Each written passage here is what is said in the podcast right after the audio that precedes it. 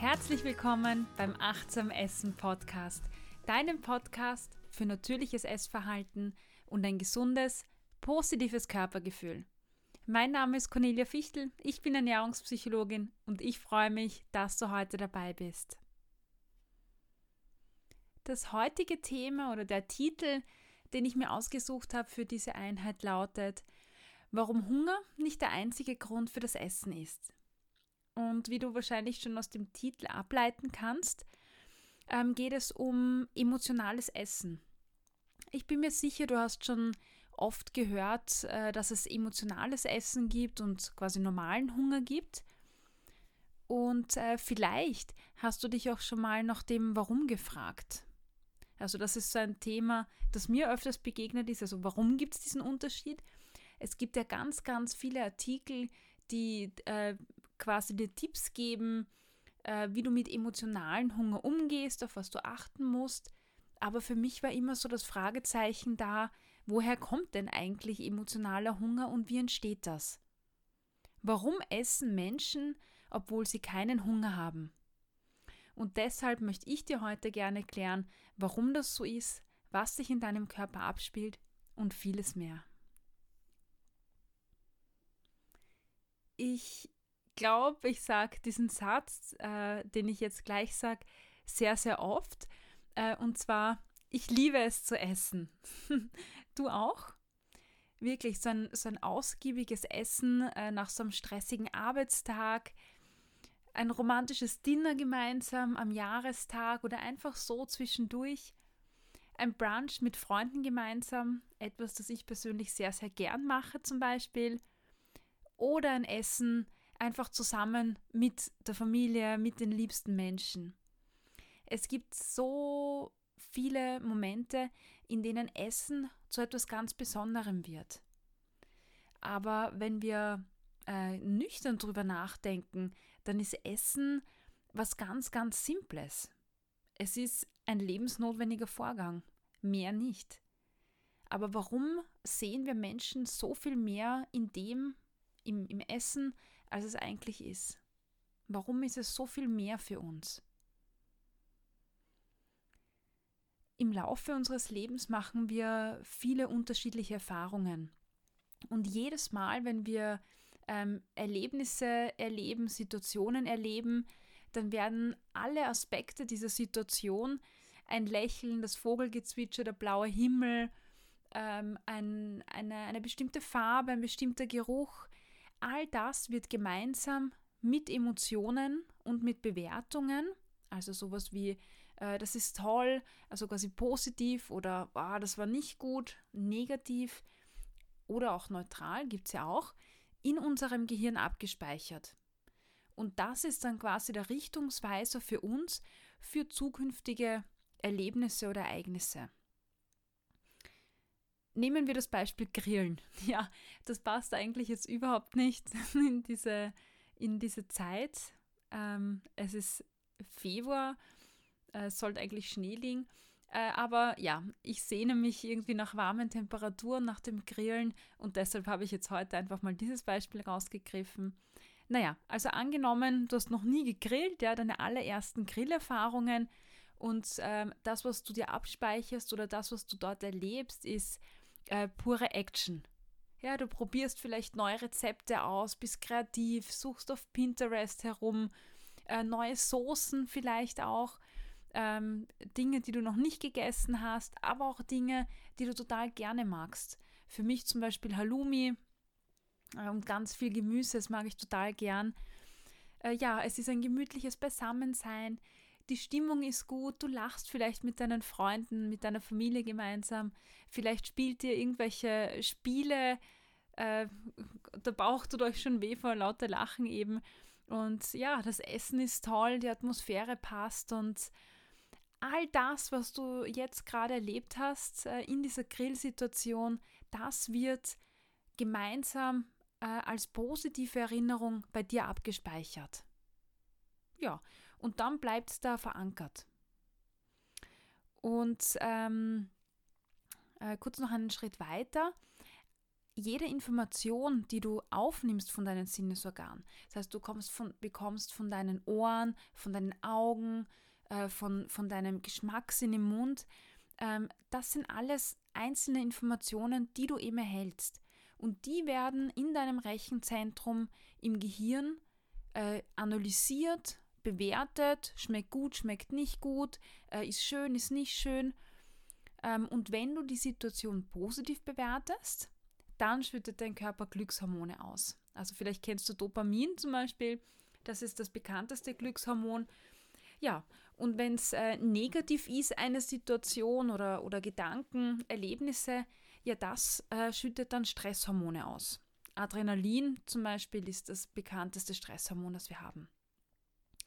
Ja, das heißt, du schüttest in dieser Situation beim Grillen auch nochmal zusätzlich ähm, Glückshormone aus und das verursacht natürlich äh, die Emotion auch, dieses tolle Gefühl. Ja, und dann geht der Sommer vorbei. Äh, nächstes Jahr im Frühjahr, im nächsten Sommer kommt ein Freund zu dir und sagt, hey du, was hältst du davon, wenn wir nächstes Wochenende gemeinsam grillen wollen? Und ähm, in diesem Moment empfängt dein Gehirn quasi, dein Sinnesorgan Ohr, äh, die Information Grillen, leitet das weiter an dein Gehirn und dein Gehirn ruft jetzt alle Informationen ab, die zu diesem Thema Grillen auch gespeichert sind. Also das Lachen mit deinen Freunden, die Freude, der Spaß, das tolle Essen, der Geschmack. Und wahrscheinlich wird dann die Erinnerung oder der Gedanken an, wir grillen nächstes Wochenende, wirklich äh, Vorfreude bei dir auslösen. Und vielleicht schüttest du auch in dieser Situation gleich wieder Glückshormone aus, weil du dich eben freust und weil das für dich so eine positive Erinnerung ist. Das Interessante dabei ist, dass dir diese Gedanken und diese Bewertungen nicht einmal bewusst sein müssen. Also das ist irrsinnig spannend. Vielleicht kennst du so Situationen, in denen du ähm, einen ganz normalen Tagesablauf hast und auf einmal schlagt deine Stimmung um. Du fühlst dich vielleicht schlecht, aber du hast keine Ahnung warum. Ja, und das sind oft so Situationen, wo irgendwas war, was uns gar nicht bewusst war in diesem Moment, aber das trotzdem in uns arbeitet. Und ähm, ja, etwas auch sehr Spannendes in diesem Zusammenhang ist, je bewusster du deine Aktivitäten erlebst, also je achtsamer du in den Situationen bist, desto intensiver und desto detailreicher werden deine Erinnerungen auch äh, abgespeichert und äh, desto intensiver werden auch die Gefühle abgespeichert. Für das Essen bedeutet das, je bewusster du isst und je bewusster du jeden einzelnen Bissen auch genießt, desto mehr Genuss kannst du aus dem Essen ziehen und desto schneller bist du auch satt de facto, also wenn man jetzt äh, die Konklusion daraus zieht, bedeutet das, du isst weniger vom Lebensmittel, aber du hast mehr Genuss draus und mehr Befriedigung. Das klingt ziemlich cool, oder? Vielleicht kennst du das von, von äh, Schokolade. Also wenn du mal probiert hast, äh, eine, ein Stück Schokolade, ja nicht eine Rippe, sondern nur ein Stück, wirklich ganz achtsam zu essen, dann wirst du das bemerken, ja, wenn, wenn dann wirklich die Schokolade in deinem Mund äh, äh, zerrinnt und wirklich der ganze Mund so richtig schokoladig wird, dann wirst du richtig diese, diese Süße auch merken, dieses extrem, extrem Süße. Und dann wirst du wahrscheinlich äh, nicht noch ein drittes oder ein viertes Stück Schokolade essen. Nein, du wirst nach einem, nach maximal zwei Stück vielleicht äh, schon genug haben. Wenn du das noch nie ausprobiert hast, dann mach das am besten gleich. Äh, das ist echt äh, eine, eine, eine super Erfahrung und kann wirklich hilfreich sein, auch beim Essen.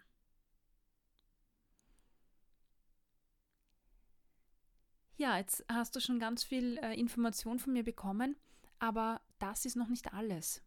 Punkt 1, den wir jetzt besprochen haben, war, Gedanken beeinflussen unsere Emotionen und unsere Gefühle. Punkt 2 ist, beim Essen wird unser Belohnungszentrum im Gehirn aktiviert. Was bedeutet das? Wenn wir essen, vor allem wenn wir energiereiches Essen, also fettes Essen oder sehr zuckerhaltiges Essen, dann schüttet unser Körper Dopamin aus, also unser Glückshormon wieder. Wir werden quasi von unserem Körper belohnt, weil wir gegessen haben. Dieses Dopamin verstärkt also, wenn wir, wenn wir Spaß haben beim Essen, wenn wir essen mögen, dann verstärkt dieses Dopamin jetzt auch noch dieses äh, tolle, freudige Gefühl. Und das ist der Grund, warum Menschen irgendwann äh, Essen mit einem angenehmen, positiven Gefühl verbinden. Dieses System äh, kommt aus der, aus der Urzeit, aus der Steinzeit. Man sagt immer, naja, das ist schon so lange her. Aber ja, unser Körper funktioniert wirklich äh, noch genauso wie vor tausenden von Jahren.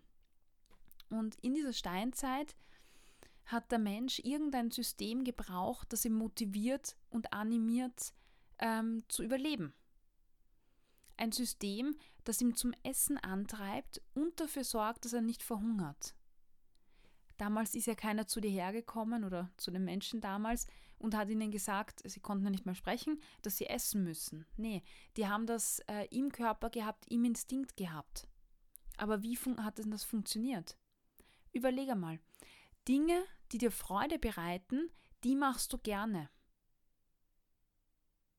Überlege mal all die Dinge, wo du sagst, äh, das gefällt dir, das magst du und auch alle Aspekte, die wir evolutionstheoretisch brauchen, um uns äh, fortzupflanzen, äh, um zu überleben, all das ist eigentlich mit einem positiven Gefühl verknüpft. Und in Zeiten der Lebensmittelknappheit war das natürlich ein tolles System. Dass wir belohnt werden, äh, wenn wir essen äh, und dann weitergehen nach der Suche nach noch mehr Essen wir haben überlebt, aber jetzt äh, passt dieses System nicht mehr. In der heutigen Zeit äh, gibt es ja genug zu essen. Das, was aber zusätzlich noch passiert ist, dass wir unser Belohnungssystem heute ja aktiv nutzen. Sind wir traurig, essen wir Schokolade. Sind wir frustriert, essen wir Chips. Ist uns langweilig, wird der Kühlschrank geplündert. Nach einem harten Arbeitstag gibt es dann zur Entspannung Alkohol. Wenn wir Sport gemacht haben, belohnen wir uns mit einem guten Essen, weil wir ja so fleißig waren. Essen hat eine Funktion. Trösten, Freude bereiten, belohnen, entspannen. Und das bringen wir ja unseren Kindern schlussendlich ja auch bei. Über, ähm, wenn man das so beobachtet, wenn Kinder brav sind, kriegen sie Schokolade. Wenn sie einen Fünfer haben, gibt man Eis essen. Wenn der erste Liebeskummer kommt, gibt es Essen. In der U-Bahn beobachte ich ganz oft, ähm, dass Kinder, die herumquengeln oder schreien, ähm, auch Essen bekommen. Ja, und dann sind sie beschäftigt. Das ist für uns äh, ein ganz, ganz äh, spannendes Phänomen. Und Kinder lernen so. Für uns als Erwachsene ist es vielleicht eine Erleichterung und das hat alles seine Berechtigung. Und Kinder lernen, wenn das wiederholt passiert, also nicht einmal, ja, aber wenn ich das immer und immer und immer wieder mache, lernt das Kind seine Gefühle mit Essen zu verknüpfen und das bringen wir ins Erwachsenenalter mit. Wir kommen zu Schritt 3 der letzte Schritt war ja, beim Essen wird unser Belohnungszentrum im Gehirn aktiviert. Das heißt, löst Emotionen aus, das Essen. Und jetzt äh, kommt der Schritt 3, nämlich Emotionen können unser Essverhalten beeinflussen. Vielleicht hast du schon mal Gusto auf Essen bekommen, nachdem du auf Instagram gesurft bist. Nachdem du eine Schokoladenwerbung gesehen hast oder eine Kochsendung im Fernsehen gesehen hast. Oder Vielleicht hast du schon mal ein Lokal ohne Hunger betreten. Na, du bist vielleicht mit Freundinnen mitgegangen, weil die Hunger hatten. Hast dir gedacht, na, ich trinke aber äh, nur was. Und letztendlich hast du aber trotzdem was bestellt. Kennst du so eine Situation? Ja, ich auch. Dafür sind zwei Prozesse verantwortlich. Nummer eins, ähm, oben in dem Beispiel oder vorhin in dem Beispiel ähm, habe ich dir erklärt, dass Gefühle unser Verhalten beeinflussen. Das heißt, Gefühle, Traurigkeit führt vielleicht zu Weinen, Freude führt zu Lachen zu, oder zum Grinsen. Wenn wir jetzt zum Beispiel, wenn wir das Beispiel im Lokal ähm, hernehmen, wenn wir ein Restaurant ohne Hunger betreten, dann schaust du dir, zumindest geht es mir oft so, denke ich mir, naja, ich schaue mir trotzdem halt einfach so die Speisekarte an. Und auch wenn du das nicht tust, dann riechst du vielleicht die Speisen im Lokal, du siehst die Speisen und damit werden gleich Informationen oder Bewertungen abgerufen. Das klingt dann so. Oh, ich liebe Pizza. Oh, letztens war die Pizza so gut. Da sind ja diese original italienischen Zutaten drauf. Oh. oh und dieser Salat mit Halloumi, oh, den habe ich schon lange nicht mehr gegessen. Oder sowas wie, mh, Lachsteak, wow, das sieht total lecker aus. Also schon allein die Erinnerung an den Geschmack oder die Erinnerung an ein tolles Ambiente, in dem du die letzte Pizza gegessen hast oder dass die Zutaten aus Italien kommen und sie ganz besonders sind, all das löst Gusto aus. Und Prozess Nummer zwei, unser Urzeitsystem springt sofort an.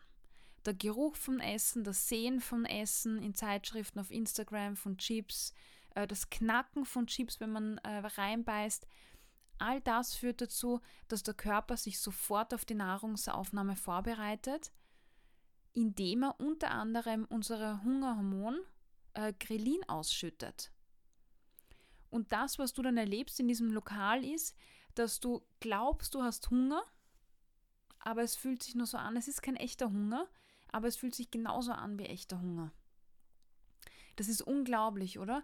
Ich bin immer wieder fasziniert, wenn ich, wenn ich mir diese Prozesse so durch den Kopf äh, gehen lasse.